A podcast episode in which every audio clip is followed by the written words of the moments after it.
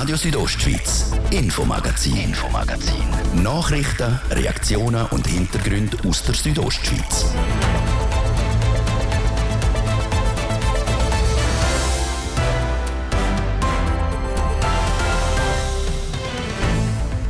Am letzten Samstag war die Chur Stadthalle komplett in den Händen der SVP.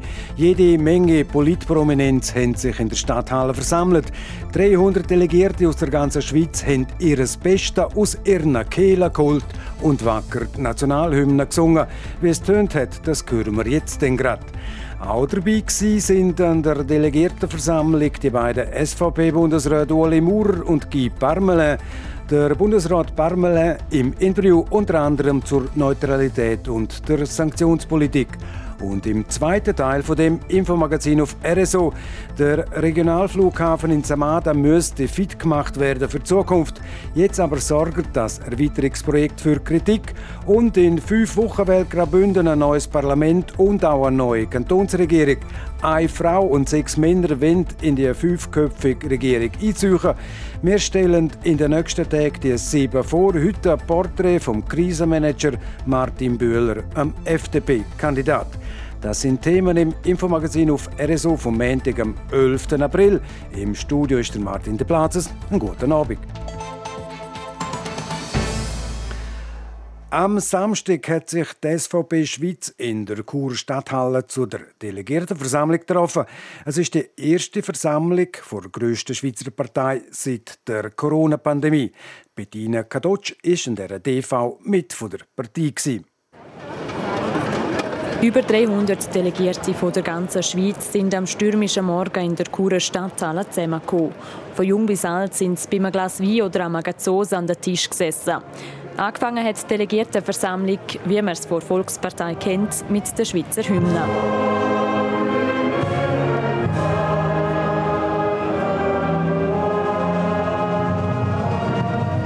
Sind die letzten Töne vor Hymne verstummt, hat sich die Stimmung in der Stadthalle verändert. Sie ist ungemütlicher und aggressiver geworden. Schon die ersten Worte vom Tessiner Parteipräsident Marco Chiesa haben sich gegen die Linken, gegen die Medien und gegen den Bundesrat gerichtet. Die Schweizer Politik ist äh, ein Hühnerhaufen geworden. Die Journalisten schreiben äh, mit der Unterstützung von linken Politologen immer das Gleiche. Sie sagen, die SVP habe Sympathie für Putin, aber in falschen Themen und keine Führung. Das ist offensichtlich falsch. Die SVP ist die stärkste politische Kraft in unserem Land. Ist es nicht so? Im Vordergrund der Delegiertenversammlung der SVP sind im Zusammenhang mit dem Krieg in der Ukraine ihre wichtigsten Grundwerte gestanden.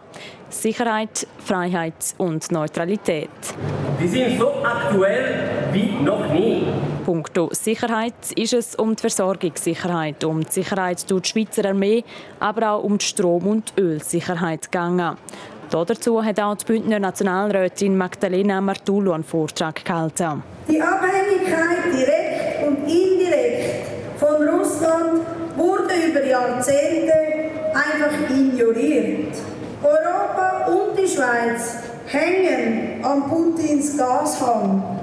Wegen der Unsicherheiten, der höheren Preise und Konsequenzen wegen dem Krieg in der Ukraine hat die SVP darum eine Resolution zur Neutralität verabschiedet. Mit erhobener Pfust und kräftiger Stimme hat der Zürcher Nationalrat Roger Köppel dafür geworben. Es geht doch nicht darum, dass Neutralität ein Maulkorb für unsere Meinung ist, ein Maulkorb für unsere Gesinnung, für unsere Empörung, für unsere Emotionen. Das Problem ist, dass eben auch diese Lava der Emotionen im Bundeshaus durchschlägt. Sie haben unter dem Druck dieser Emotionen, unter dem Druck des Auslands, unter dem Druck auch vieler Schweizer Firmen die Neutralität preisgegeben. Konkret wird die SVP in der Resolution, dass der Bundesrat die bewaffnete Neutralität wahrt, dass der Bundesrat die Schweiz als Verhandlungsort für Friedensgespräche anbietet und dass sich die Schweiz keine Gedanken über einen Beitritt zum politisch-militärischen Bündnis NATO macht. Die Bündner SVP-Nationalrätin Magdalena Martullo sagt nach der Abstimmung, wie wichtig das sie für sie ist.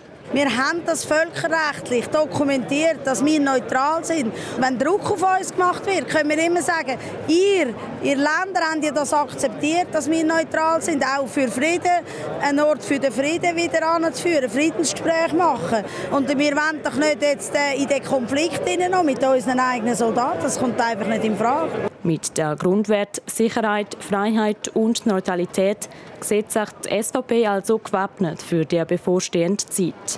Das ist und bleibt die Position der SVP. Auf uns ist Verlass. So der SVP-Parteipräsident Marco Chiesa. Offen bleibt aber die Frage, ob die Einigkeit, die Euphorie und der Zusammenhalt von der Partei SVP durch den Krieg in der Ukraine hat müssen ausgelöst werden. Da hinterlasse ich nach der Delegiertenversammlung als Fragezeichen. Das die Reportage von der Bettina Kadotsch zu der Delegiertenversammlung von der SVP Schweiz in Chur. Es stellt dich ein mit viel Politprominenz von der SVP aus dem National- und Ständerat, also am Wochenende in Chur. Mit dabei natürlich auch die beiden SVP-Bundesräte Uli Maurer und Guy Parmelin. Vor der Delegiertenversammlung hatte ich die Gelegenheit, mit dem Bundesrat Parmelin ein Interview zu führen. Der Inhalt der Angriffskrieg von Putin in der Ukraine. Seit mehr als sechs Wochen überzeugt Russland die Ukraine mit blutiger Gewalt. Herr Bundesrat Guy Parmelin, Ihre Bundesratskollegin Justizministerin Karin Keller-Sutter hat sich vor wenigen Tagen in der NZZ undiplomatisch deutlich zu den Bildern aus der ukrainischen Stadt Bucha geäußert. Sie sagte, das sind klare Hinweise auf Kriegsverbrechen. Herr Bundesrat, teilen Sie die Worte von Bundesrätin Karin Keller-Sutter? Ja, sie hat recht, äh, das ist schrecklich, aber man muss auch parallel vorsichtig bleiben. Es sind juristische Definitionen von solchen Brechen, die sehr kompliziert sind, aber wie sie gesagt hat, das ist wirklich schrecklich. Die juristischen Definitionen, ist das der Grund, wieso Sie nicht von Kriegsverbrechen sprechen? Nein, aber die, die, die Bilder, die wir sehen, wenn sie bestätigen sind, wenn die internationale Justiz das bestätigen kann, weil wir sind in einem Krieg mit äh, Manipulationrisiken, sind effektiv Verbrechen, Kriegsverbrechen. In diesem Kontext, Herr Bundesrat, inwiefern steht dem Bundesrat die Neutralität im Wege? Ja, man muss differenzieren zwischen Neutralitätsrecht und Neutralitätspolitik und gute Dienstpolitik. Äh, äh Neutralitätsrecht äh, äh, respektieren wir. Wir liefern keine Waffen, zum Beispiel zu Russland oder Ukraine. Das ist ganz normal, das ist unsere Politik. Aber der Bundesrat hat die Analyse gemacht aus politische Sicht, Neutralität, Politikneutralität, internationale Recht, Verbrechen gegen internationale Recht, Völkerrecht war so breit, dass er diese Sanktion übernehmen äh, kann, äh, so dass um ein Zeichen auch zu, zu geben, dass die Situation wirklich schlimm war. Aber gerade hier, um hier nachzustochern, Herr Bundesrat, mit Putins Krieg wird der Westen, werden die freiheitlichen Werte als Ganzes angegriffen, müsste man dann nicht sagen, in einem solchen Fall gibt es überhaupt keine Neutralität mehr. Nein, äh, das ist schwierig, weiß ich, aber Neutralitätsrecht ist klar, das respektieren wir. Neutralitätspolitik gibt uns eine gewisse Marge de Manöver und das muss, äh, das muss so bleiben. Aber natürlich, das wäre unmöglich, dass wir zum Beispiel äh, Waffen oder gewisse Mittel, die den Krieg helfen kann, sei es in Ukraine, sei es in, im, im Russland, das ist manchmal schwierig, aber das ist Neutralitätsrecht. In der Europäischen Union werden die Stimmen lauter, die einen Importstopp für russisches Öl und Gas fordern. Die werden immer lauter. Diese Woche hat sich auch der italienische Ministerpräsident Mario Draghi auf die Seite der Embargo-Befürworter gestellt. Vor allem Deutschland und Österreich wollen sich noch nicht vom Gas aus Russland abkoppeln. Wenn auch diese zwei Nationen kippen, wird dann auch die Schweiz mitziehen und so die Kriegskasse von Russland nicht mehr füllen? Noch einmal, der Bundesrat macht keine Fiktionpolitik. Er analysiert Fall zu Fall zu sehen, das allgemeine Interesse äh, der Bevölkerung, der schweizerischen Bevölkerung, Bevölkerung äh, ist vor den, den Augen. Wir wollen sehen, was Europa macht, aber wir gehören nicht zum EU und wir wollen die Sanktionen übernehmen, wenn, wenn wir denken, das ist nötig, vielleicht auch äh, proportional. Man muss sehen, Nebeneffekt zum Beispiel. Ich nehme ein konkretes Beispiel. Letzte Paket, fünfte Paket, hat die EU entschieden, dass die Hafen verboten sind für, für, für äh, Schiffe aus Russland. Ich sehe nicht äh, in der Schweiz, äh, wie man das implementieren kann, zum Beispiel.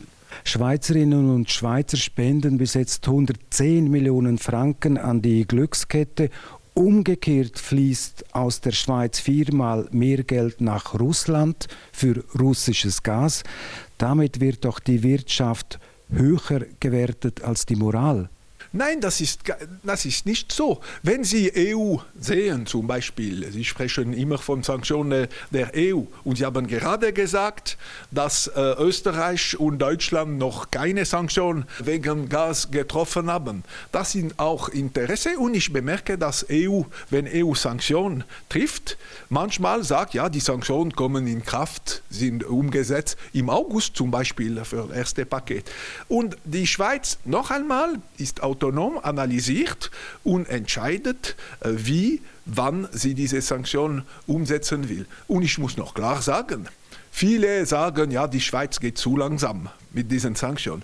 Es sind Staaten, die melden, und die nichts machen oder noch nichts gemacht haben. Und es sind andere Staaten, die vielleicht ein bisschen später kommen, aber die konkret Sanktionen anwenden. Und die Schweiz macht so. Mehr als vier Millionen Ukrainerinnen und Ukrainer sind aus dem Land geflüchtet.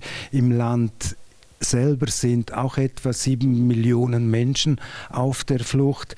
In der Schweiz rechnet das Staatssekretariat für Migration in einem Szenario, dass bis Ende Jahr 300.000 Geflüchtete aus der Ukraine in der Schweiz ankommen könnten. Die Staatssekretärin für Migration, Christine Schraner, hat die Devise kürzlich ausgegeben, wir schaffen das. Würden Sie, Herr Bundesrat, das auch so sagen oder wie lautet Ihre Devise? Ich will sagen, wir arbeiten.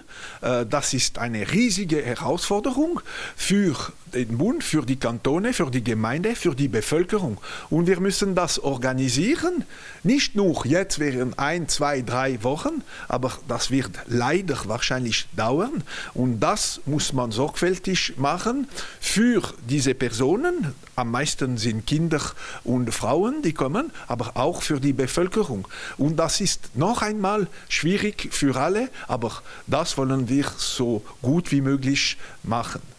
Die Solidarität in der Schweiz ist sehr groß. In der Corona-Pandemie hat Ihr Bundesratskollege Gesundheitsminister Alain Berset zu Beginn gesagt, das sei kein 100-Meter-Lauf, das ist ein Marathon. Jetzt mit dem Krieg Putins in der Ukraine stehen wir erneut in einem Marathon. Leider wahrscheinlich, ich hoffe nicht, aber leider wahrscheinlich. Seit der Bundesrat Guy Parmelin zum Krieg in der Ukraine.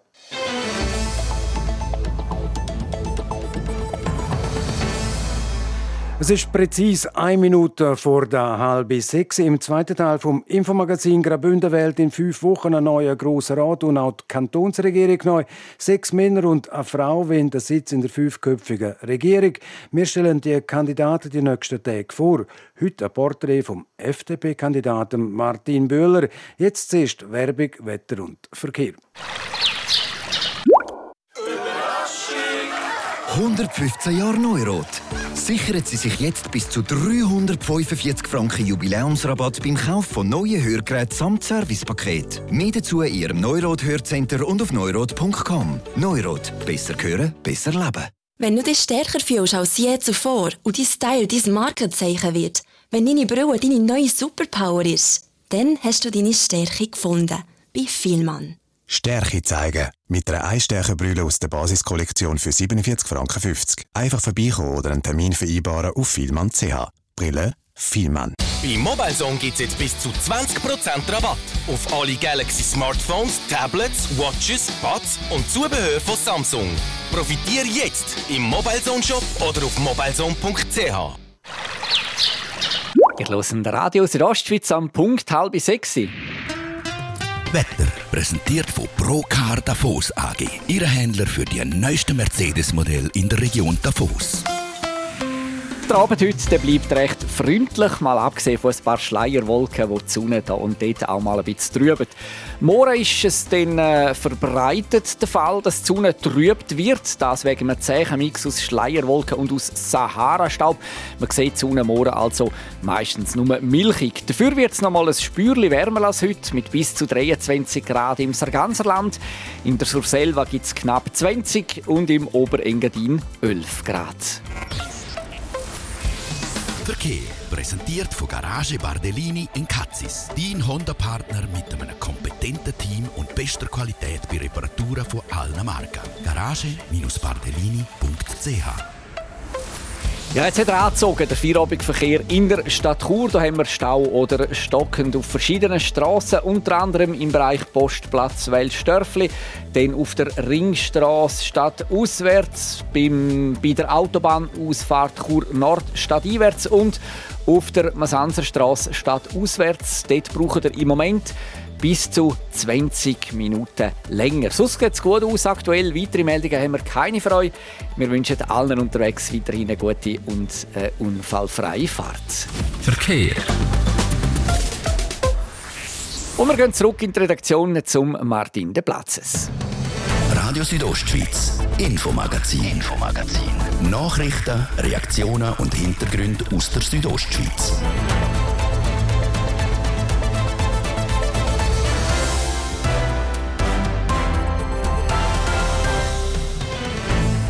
Der Regionalflughafen in Samada müsste fit gemacht werden für die Zukunft. Das sorgt aber auch für Kritik und die Regierungsratswahl im Kanton Graubünden vom 15. Mai. Wir stellen die sieben Kandidaten vor in den nächsten Tagen. Heute ein Porträt vom Krisenmanager Martin Bühler von der FDP.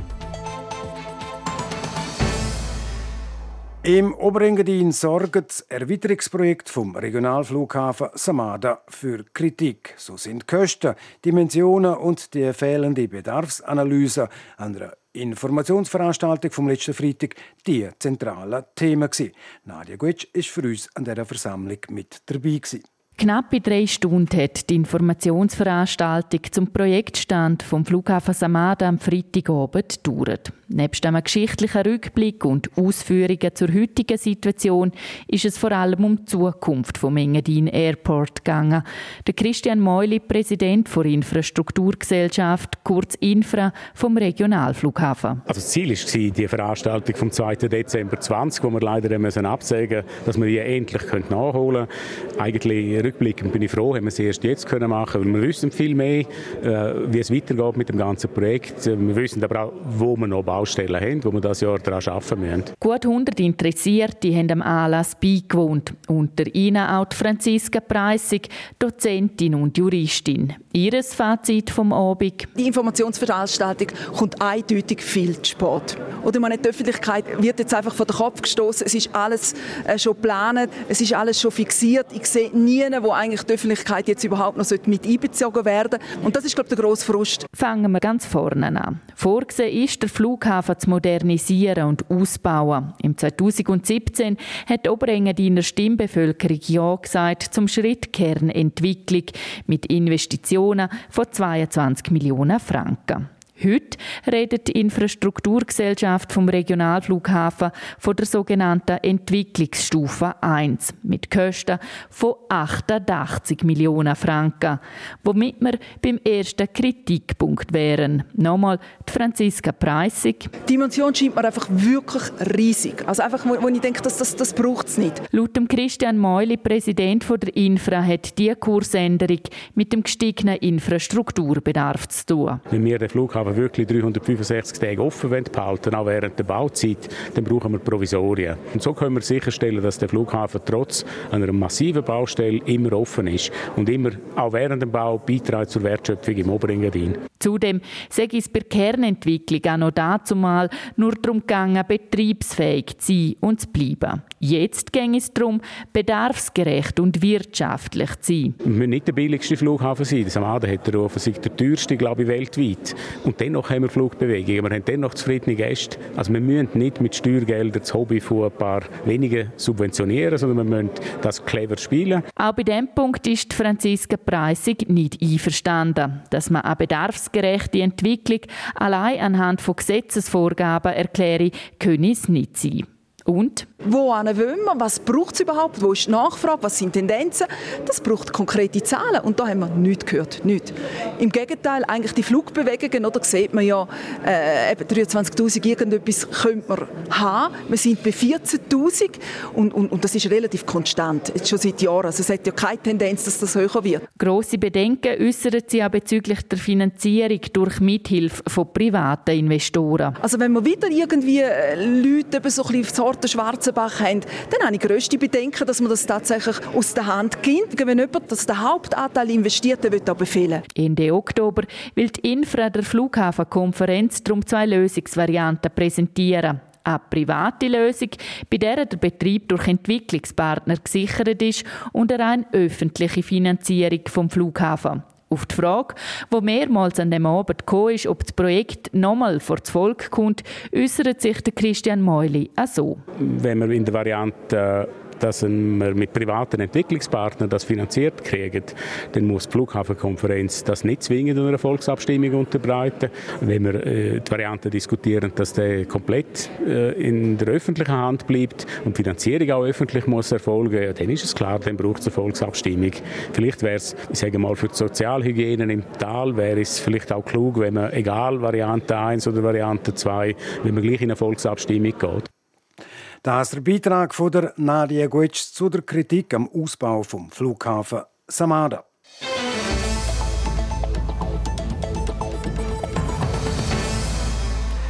Am 15. Mai wählt das Bündner Stimmvolk eine neue Kantonsregierung. Wir stellen euch die Kandidierenden vor.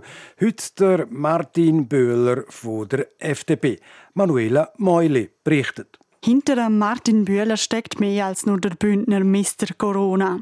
Der Weg, wo er hinter sich hat bis zum Amtsleiter und Chef vom kantonalen Führungsstab, ist lang. Er ist Primarlehrer in Zürich, hat Politikwissenschaften studiert, ist in der Leitung der Pädagogischen Hochschule Graubünden gehockt und auch ins Ausland hat der Martin Bühler gezogen. Er ist nämlich auch UNO-Militärbeobachter im Nahen Osten gewesen, hat als Nachrichtenoffizier im Kosovo geschafft und auch in Afrika ist er für die regional-militärische Kooperation im Einsatz gewesen. Nur was politische Ämter anbelangt, ist der FDPler bisher ein unbeschriebenes Blatt. Das soll sich jetzt ändern. Zuerst aber zurück zum Anfang. 1976 ist der gebürtige Fiedriser Martin Bühler geboren.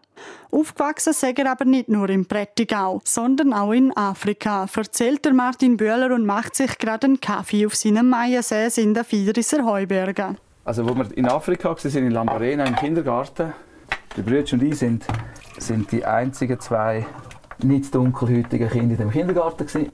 Meine Brüder hat das relativ gut auf die Reihe gebracht. Ich glaube dann schon auch bis zuletzt. Aber am Anfang musste ich mich immer durchsetzen und das hat gegen 40 nicht funktioniert. und das musste ich dann lernen. Und ich glaube, also das ist ein bisschen das, was meine Eltern uns mitgegeben haben, dass man, man tut sich dort anpassen, wo man ist. Der Kindergarten in Afrika hat der Martin Böhler besucht, weil sein Vater Arzt im Albert-Schweitzer-Spital in Lambarene war. Auch wenn der Martin Wöhler damals noch ein kleiner Bub war, hat ihn die Zeit doch geprägt. Es ist noch lustig, man hat das Gefühl, man erinnert sich an nichts, aber man erinnert sich schon an Sachen. Das, das ist etwas, wo man, ich bin ja zuerst noch ein Jahr in Zürich in der Spielgruppe und dann noch ein Moment in der Kindergarten. Und nachher in dem Kindergarten in Lambarene hat es halt, wenn alle zu laut sind, sehr wohl noch die Pädagogik mit der Briobahnschiene gehabt, wo man dann eins auf die Finger bekommen hat. Und an das hat man sich zuerst gewöhnen und dann hat man sich aber damit abgefunden. Nach der kurzen Zeit in Afrika ist die Familie Bühler aber wieder zurück ins Prättigau. Und der Martin Bühler hat in Schiers die Schule besucht. Nachdem er 1997 Schiers das Lehrerseminar und das Lehrpatent gemacht hat, hat er als Primarlehrer in Talwil geschafft. Während dieser Zeit hat Martin Bühler auch noch das Militär gemacht, wenn er im Auto auf dem Weg zu seinem ISS erzählt. Ich bin am Kompaniekommandant abverdienen in Isone und ein Psychologe vom pädagogisch-psychologischen Dienst der Armee hat so wie eine Begleitung gemacht von Kompaniekommandanten und er hat mir sogar den Schluss dann eigentlich empfohlen, ich soll mich doch melden. Er sieht mich als geeignet für Auslandeinsatz zu machen. Und das hat mir natürlich gefallen, hat Bauchpinsel gewesen. Und dann habe ich mich angemeldet für die Auswahlverfahren und kurz darauf bin ich dann wirklich in Jerusalem gelandet. 2004 hat er dann als UNO-Militärbeobachter im Nahen Osten nicht nur in Israel, sondern auch in Syrien und im Libanon geschafft. Eine eindrückliche Zeit.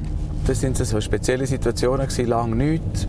Und dann hat man sich natürlich auch kennt. Die, die in Libanon waren, in Syrien oder in Israel, hat man Austausch gehabt.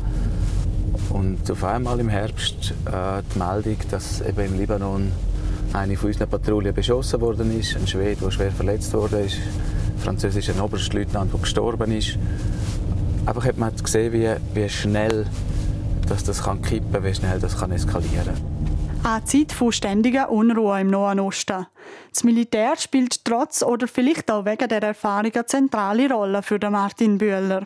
Es sei ein wichtiges Element zum Schutz vor ziviler Gesellschaft und vor Demokratie. Darum war er auch später noch für die Friedensförderung im Einsatz. Gewesen. Und nach den intensiven Jahren, gerade auch das letzte 2012 in Bosnien, wo ich 38 Wochen im Ausland war, obwohl ich schon eine Familie hatte, haben wir dann gesagt, dass das zu viel ist und dass das so gar nicht funktionieren kann, Familie und dieser Beruf. Und dann habe ich dann probiert, eine Stelle in Graubünden wieder zu finden. Neben dem Beruf ist für den 45-jährigen auch die Familie eine wichtige Konstante. An schönen Tagen geht er gerne mit seiner Frau und den drei Kindern auf sein Maiensäß in den Fiederisser Heubergen. Die Kinder sind auch gerne da oben. Man kann Stausee machen im, im Sommer, im Winter Gögeln oder äh, wir haben auch schon Snowboardschanzen gebaut dort. Das Maiensäß hat für Martin Bühler eine ganz wichtige Bedeutung, wenn er auf dem Uferweg erzählt. Als Kind hat er schon viel Zeit dort oben verbracht. Das ist so wahrscheinlich der Ort, wo ich am häufigsten Freizeit verbracht habe. Trotz allem. Während der Schulzeit sind wir mit den Eltern häufig in die Ferien auf. Die Rette hat eine Kajüte noch für die Nani und wir haben mitgeholfen oder auch nicht. Und nachher, als wir so im Teenageralter waren, haben wir das natürlich als, als Basis genutzt, um sich zu treffen. Einfach so in verschiedenen Lebensphasen verschiedene Sachen gemacht dort oben. Oben beim Maiensäß hat er dann auch seiner Frau den Heiratsantrag gemacht. Aber auch weniger schöne Erinnerungen hat er an das kleine Hütchen in den Fiedrisser Heubergen. Bisschen oberhalb vom Maiensäß zeigt er die Stelle, wo er das erste und das einzige Mal mit der Ski in ein Schneebrett gekommen ist. Aber nur so seitlich und dann selber wieder draus. Aber also die Ski sind weg und ich bin wirklich darunter. Eine Lehre. Weil ich bin sonst eigentlich vorsichtig, bin überhaupt nicht ein. Sagt er und erklärt im nächsten Atemzug, dass er aber immer noch Saltos mit dem Snowboard machen könne. Weil auch auf der Piste ist der Martin Bühler anzutreffen. Wenn er nicht gerade mit der Tourenski oder mit dem Board unterwegs ist, dann spielt er auch gerne Giga. Mit 8 hat er angefangen Giga spielen und sieben Jahre gespielt. Und dann habe ich eigentlich gehört mit 15 und sie jetzt erst vor vier Jahren wieder vorgenommen, weil die Tochter jetzt auch Giga spielt, bei der gleichen Giga-Lehrerin, die ich schon in die Stunde geht. Und jetzt habe ich sie einfach vorgenommen, um wieder zu spielen. Aber gerade die letzten zwei Jahre war auch das nicht oft. Aber es lenkt mich einfach gut ab. Beim Spielen sei er so beschäftigt, um den richtigen Ton zu finden, dass er an nichts anderes mitdenken könne. Auch wenn er nicht immer alle Töne treffe. Obwohl es oben auf dem Maiensäß noch kalt ist und Schnee hat, gibt er eine kleine Kostprobe von seinem Können.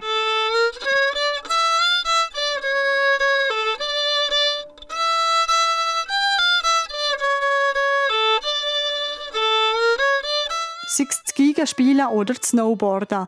All seine Hobbys sehen in den letzten zwei Jahren zu kurz gekommen. Als Chef vom kantonalen Führungsstab hatte er wenig Zeit dafür. Gehabt. Und auch für die Familie hat er weniger Zeit als im Liebsee. Im Moment ist das sicher alles ein bisschen am Rand, kommt zu kurz. Das Ziel ist, dass wir ab dem 15. Mai, ich meine, es wird dann auch nicht mehr laufen, aber ab dem 15. Mai einfach wieder ganz bewusst uns auch mehr Zeit nehmen. Aber es jetzt wie auch klar ist, dass jetzt halt nicht so viel Zeit ist. Und auch auf dem Maiensee sei er in letzter Zeit nur wenig gewesen. Dabei ist es für ihn ein Ort zum Abschalten und den Kopf auslüften. Abschalten ist nicht immer gleich einfach. Das ist schon ein guter Ort. Es geht ja nicht nur um Abschalten, sondern auch um ein bisschen über gewisse Sachen nachdenken. Man sieht das beruflich, so einem im Kopf umgeistert. Man sieht das, wenn man irgendwo private Sachen hat, die einen beschäftigen. Sagt der Martin Bühler. Er will für die FDP am 15. Mai in die Bündner Regierung.